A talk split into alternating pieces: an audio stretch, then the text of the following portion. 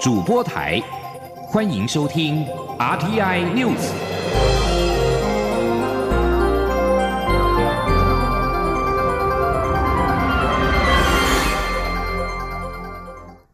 各位好，我是主播王玉伟，欢迎收听这节央广主播台提供给您的 RTI News。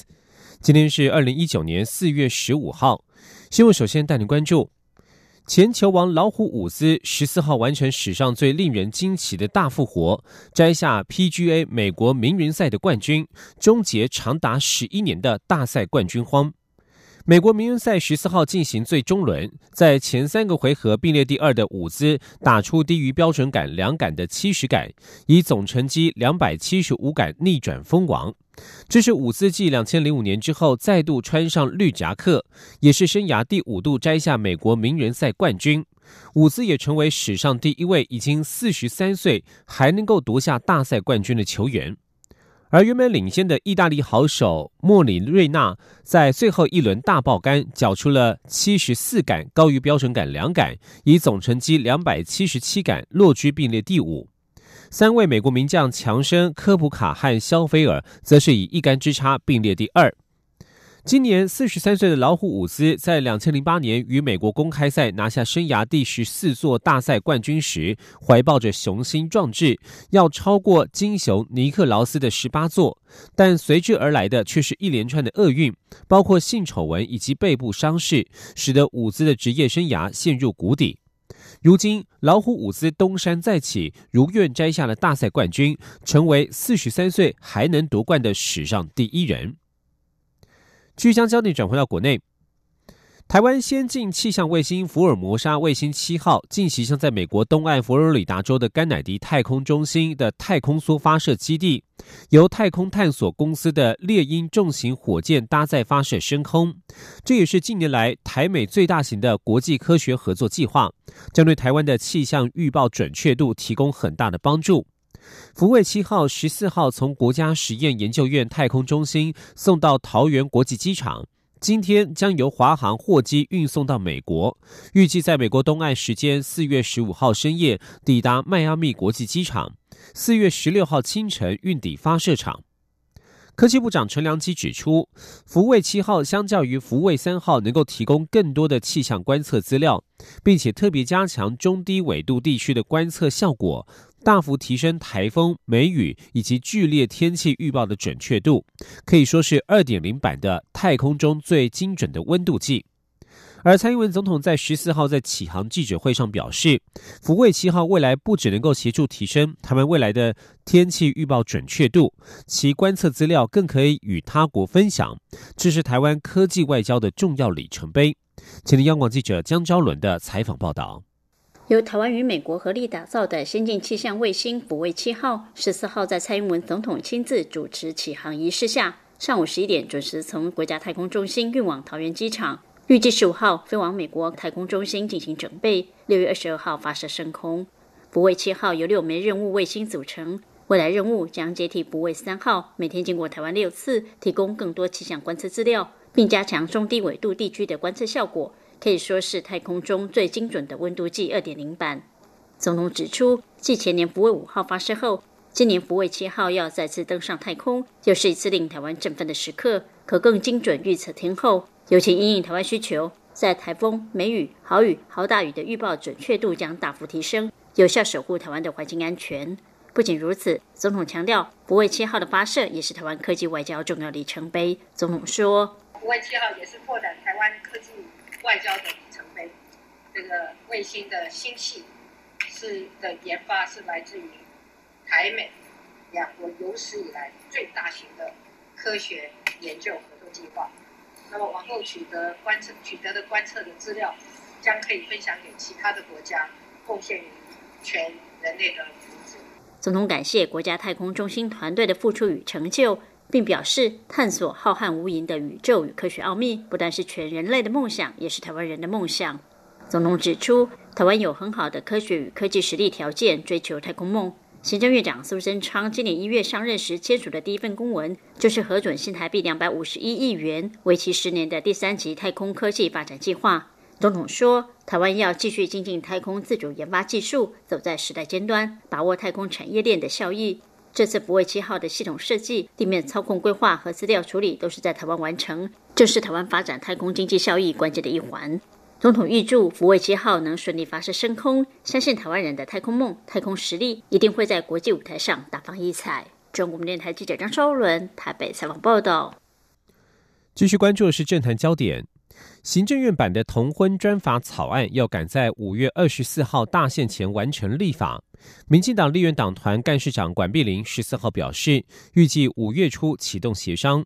行政院发言人古拉斯尤达卡则表示，尊重立法院的时程。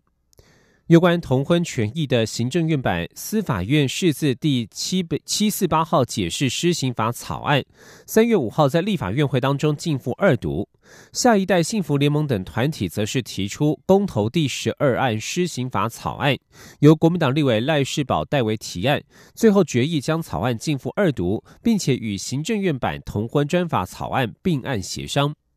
根据立法院职权行使法规定，议案自交党团协商超过一个月无法达成共识者，由院会定期处理。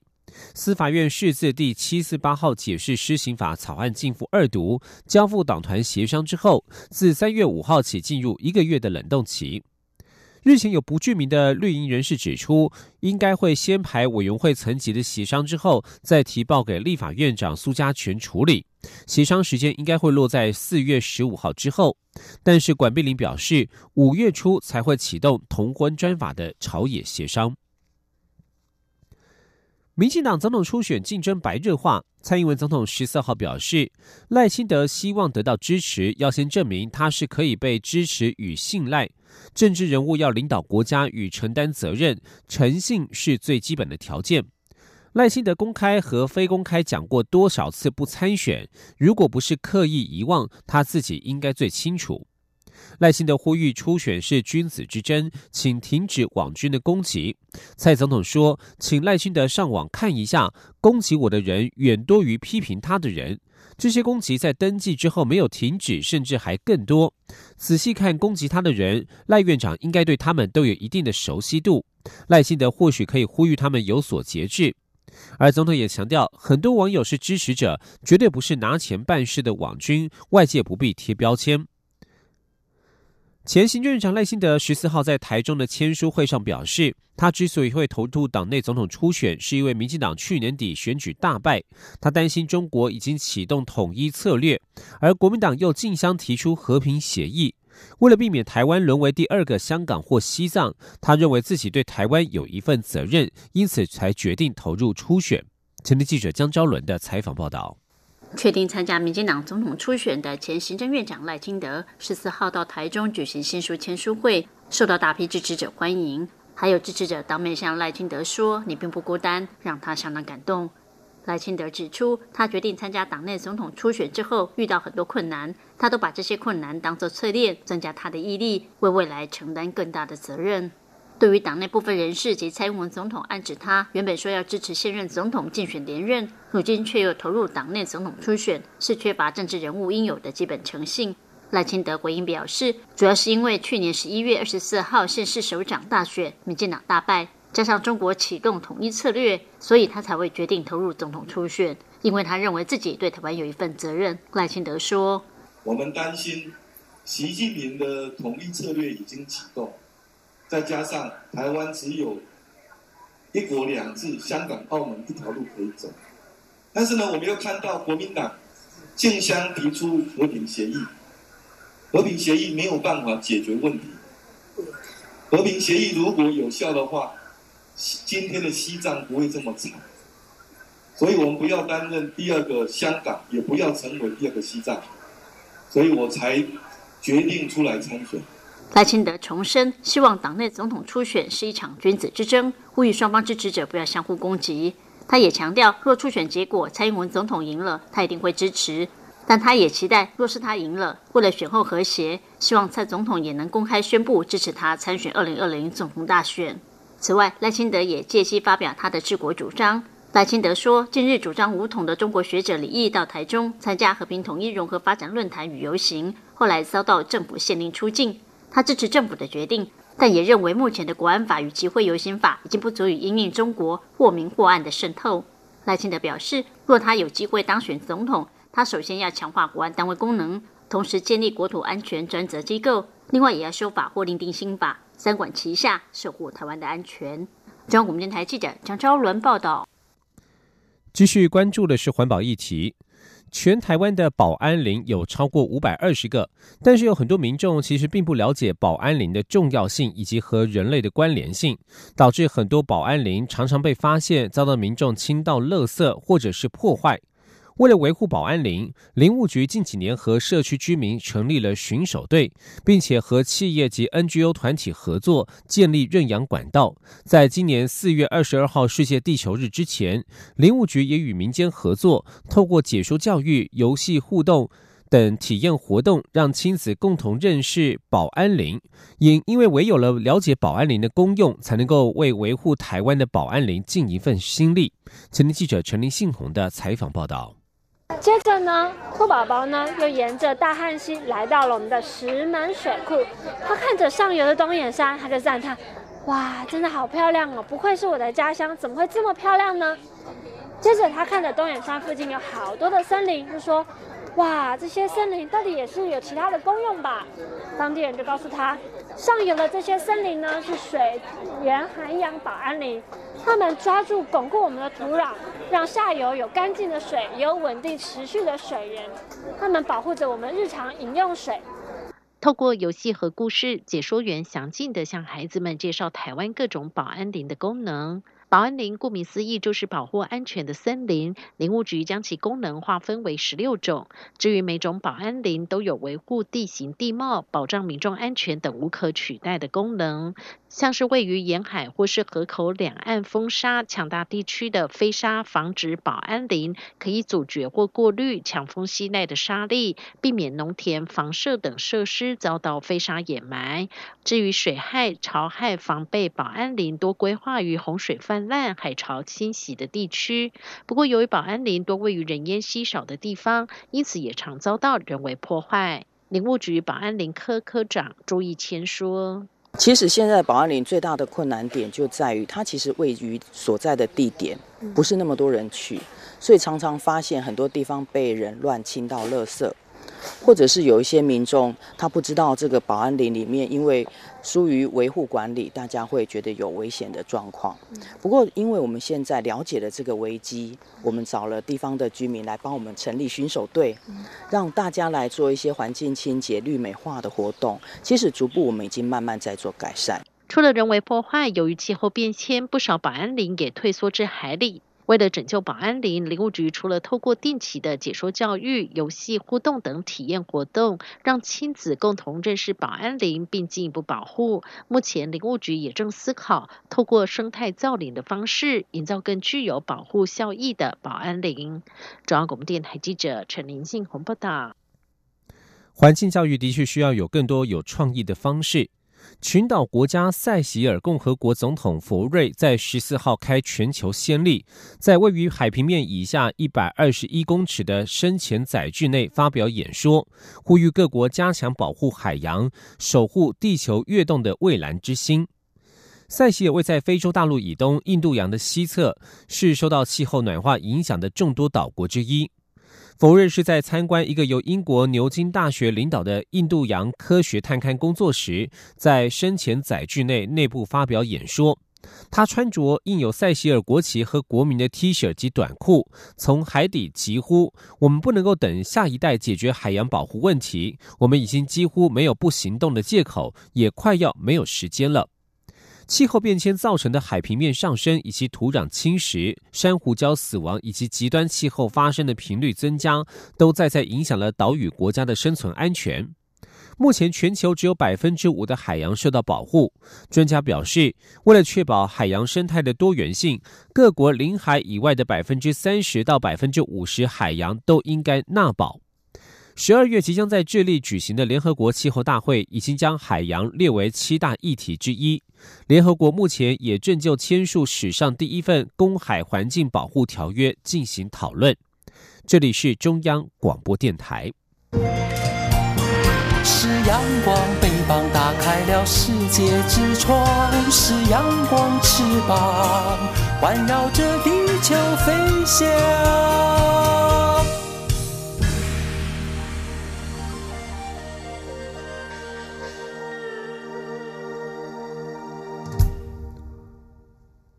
各位好，我是主播王玉伟，欢迎继续收听新闻。关注医药消息，健保署日前透过大数据比对，发现国内多家医院疑似以自费达文西手术向健保申请给付件数多达七千八百一十件，疑似福报金额高达新台币三点五五亿元。其中，台北医学大学附设医院一亿件数最多，另外台大与长庚医院也都榜上有名。健保署已经发函医院自清缴回费用，若是未自清而被调查出确实有申报误不实，恐怕将被罚十倍的金额，最严重停止特约一年处分。请听央网记者江昭伦的采访报道。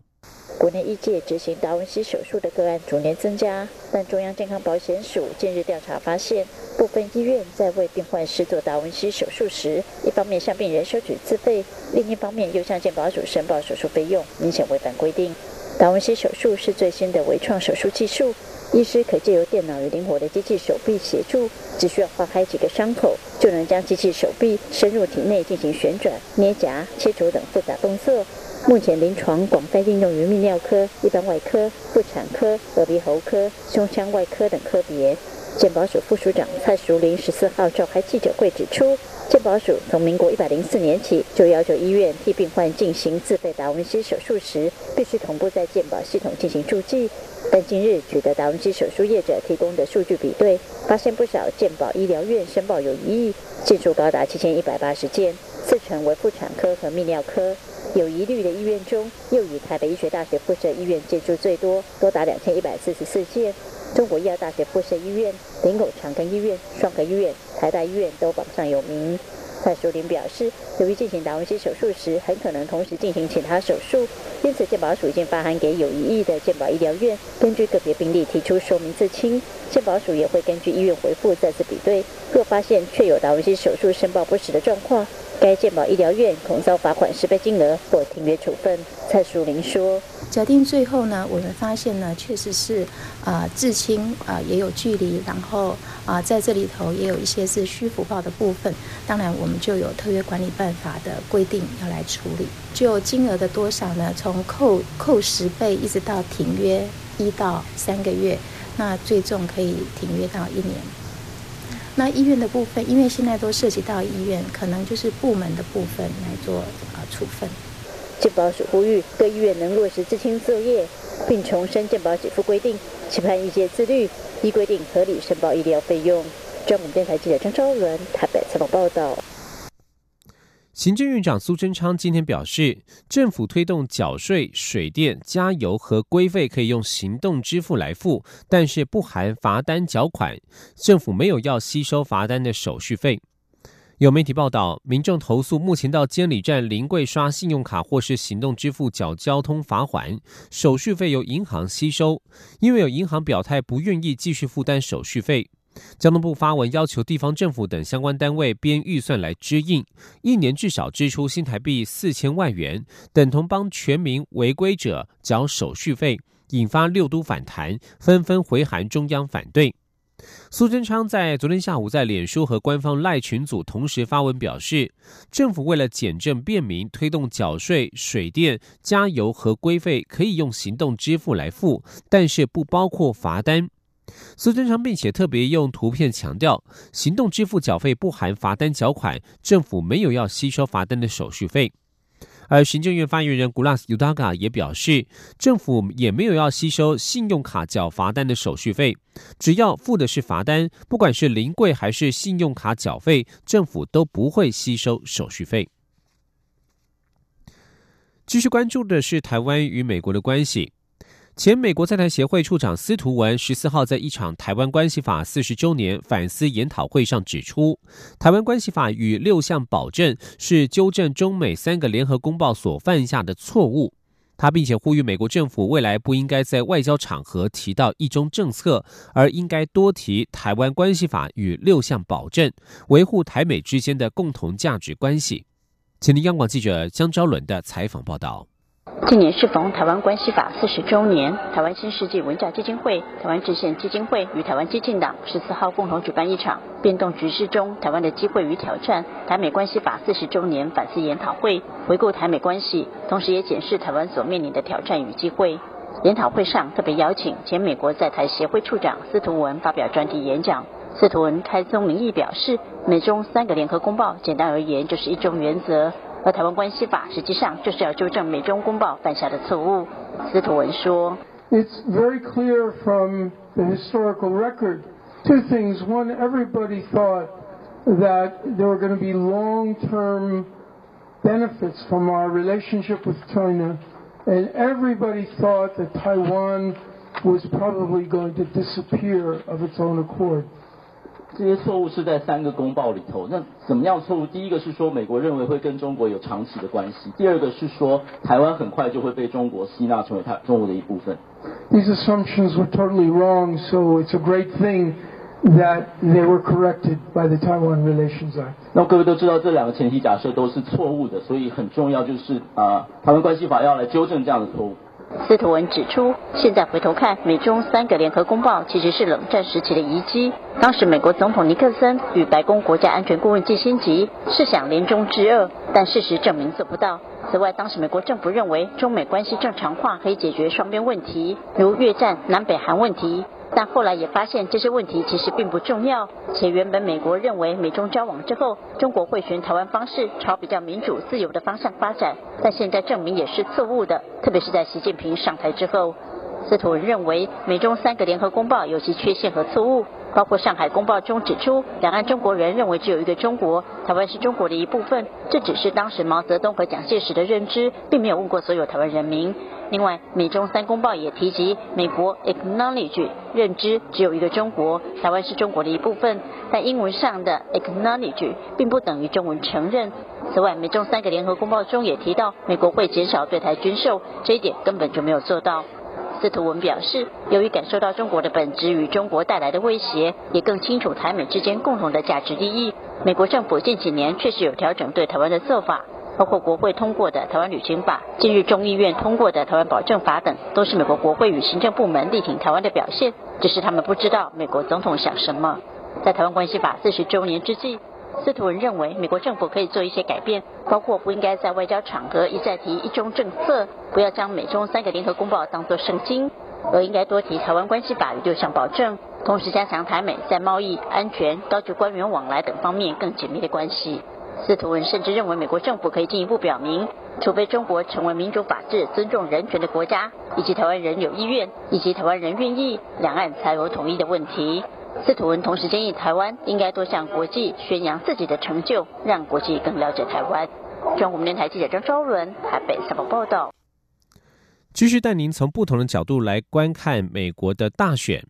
美国总统川普是一百五十年来第一位没有饲养宠物的白宫主人。如今，民主党人希望回归传统，而这些有着四条腿的助选员威力可不容小觑。请听以下的专题报道。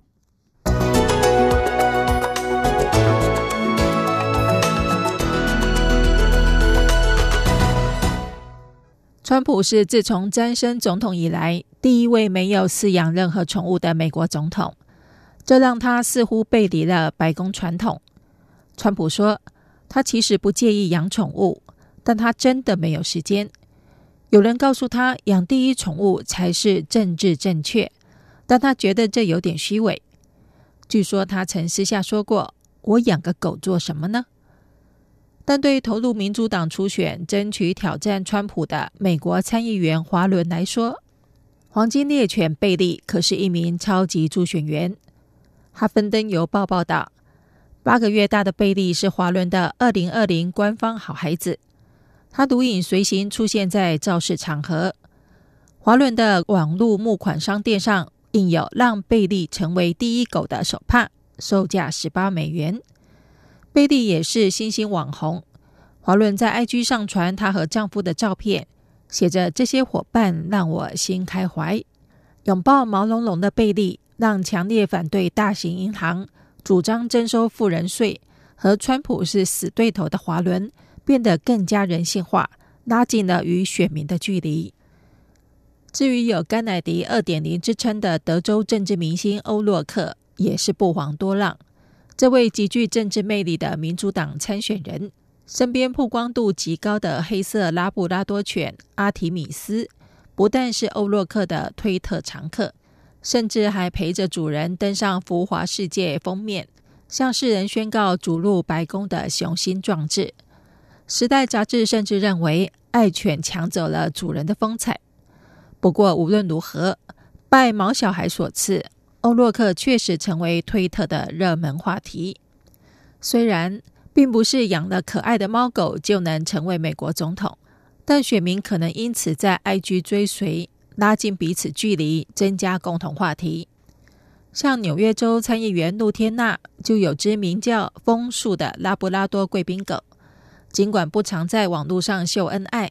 但只要枫树一出马，就能发挥作用，成为这位反川普大将口中的小确幸，吸引无数网友暗赞。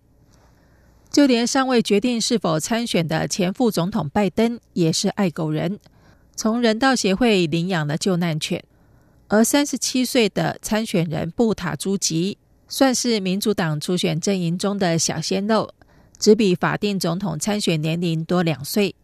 他收养的两只爱犬杜鲁门和巴蒂都有自己专属的推特账号。布塔朱吉还为流浪动物发声。表示这些毛小孩在提醒世人，还有多少可爱美丽的动物在庇护所里等待永远的家园。当然，民主党最著名的宠物狂人应该是深爱法拉的前总统罗斯福。他曾发表著名的法拉演说，驳斥共和党人声称他派出军舰接小狗的传闻。罗斯福说：“他们可以攻击他，但不能攻击法拉。”那可是只苏格兰狗，要是知道这些编造的故事，那他的苏格兰脾气就要发作了。说来说去，民主党人共同要挑战的对手川普，是一位没有白宫宠物的美国总统。川普甚至拿狗来骂人，他在推特发文侮辱前幕僚纽曼，称赞白宫幕僚长速速解雇那条狗，干得好。放眼二零二零。四条腿的超级宠物助选员，可能就是川普难以摆脱的对手之一了。以上专题由吴宁康编撰播报，谢谢收听。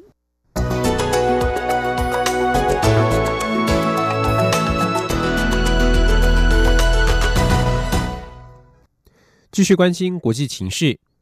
联合国承认的利比亚全国团结政府表示，他们的军队十四号在首都迪利波里南方击落了一架叛军战机。这架战机隶属于军事强人哈夫塔的部队。哈夫塔指挥的利比亚国民军十天前发动攻势，试图夺下迪利波里，而迪利波里是全国团结政府的所在地。根据法新社报道，利比亚国民军的消息人士证实，有一架米格二十三型战机坠毁，但宣称坠毁是因为技术故障。这名消息人士还说，战机飞行员弹射逃生，而且安然无恙，并否认飞行员遭全国团结政府俘虏的媒体报道。世界卫生组织十四号指出，哈夫塔在四号发动攻势以来，政府军与叛军的武装冲突已经造成一百二十一人丧命，另外有五百六十一人受伤。而在阿富汗，阿富汗官员十四号表示，东部的拉格曼省一枚一枚迫击炮未爆弹不明原因爆炸，造成七死十伤的惨剧，所有的伤亡者都是不到十五岁的孩童。根据法新社报道，这起爆炸事件发生在拉格曼省首府梅梅塔兰的郊区。拉格曼省省长发言人陶拉塞表示，这些孩童是如何找到迫击炮弹，以及未爆弹为何爆炸，当局正在调查。他说，所有的伤亡者都不到十五岁。联合国地雷行动中心近来指出，二零一七年阿富汗每个月都有近一百五十人因为地雷和战争遗留下来的爆裂物而丧命或受伤。以上新闻由王玉伟编辑播报，这里是中央广播电台台湾之音。